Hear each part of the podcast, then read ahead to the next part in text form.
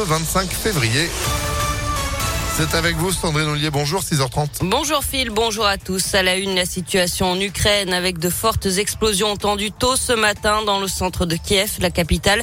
Des tirs de missiles. D'après euh, l'armée ukrainienne, un couvre-feu a été décrété à Kiev alors que les combats se poursuivent autour de la capitale. Hier, les Russes se sont emparés de l'ancien site nucléaire de Tchernobyl.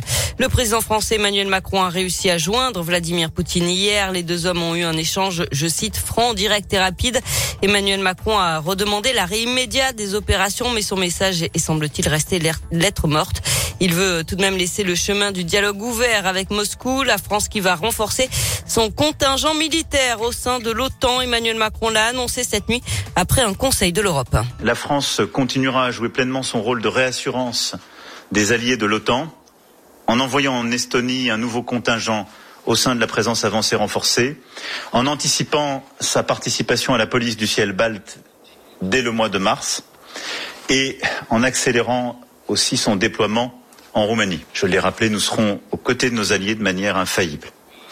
Protection économique aussi avec l'adoption rapide de mesures pour faire face à cette crise d'une exceptionnelle gravité, en particulier s'agissant des prix de l'énergie, pour que les citoyens européens et nos entreprises soient pleinement protégés.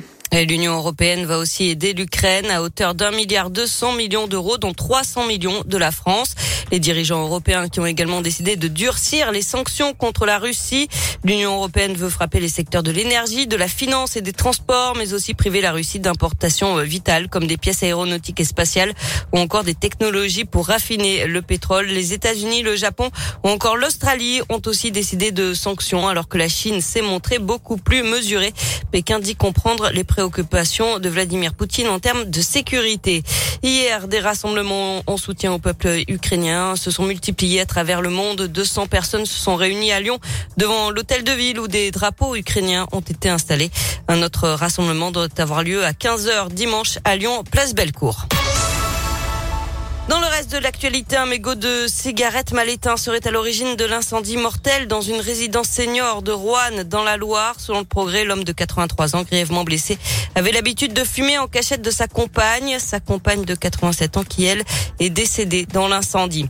Jean Castex annule son déplacement dans la métropole lyonnaise. Le Premier ministre devait visiter les locaux de Sanofi à Neuville-sur-Saône aujourd'hui. Déplacement annulé, bien sûr, à cause de la situation internationale. Et puis du monde attendu sur les routes ce week-end. Bison futé hisse le drapeau orange aujourd'hui dans le sens des départs dans notre région. Ce sera orange aussi demain dans les deux sens. Il faut attendre dimanche pour que le trafic soit plus fluide. On termine avec du sport, du basket. L'Asvel battu de justesse en Euroleague hier soir par l'Alba Berlin 82 à 80. Et puis en foot, on suivra le tirage au sort des huitièmes de finale de la Ligue Europa. L'OL qui avait terminé premier de sa poule sera fixé à la mi-journée. Eh ben, on sera là évidemment pour en parler. Merci beaucoup Sandrine. Vous êtes de retour à 7h. À tout à l'heure. Allez, l'actu à tout moment, impactfm.fr. Météolion.net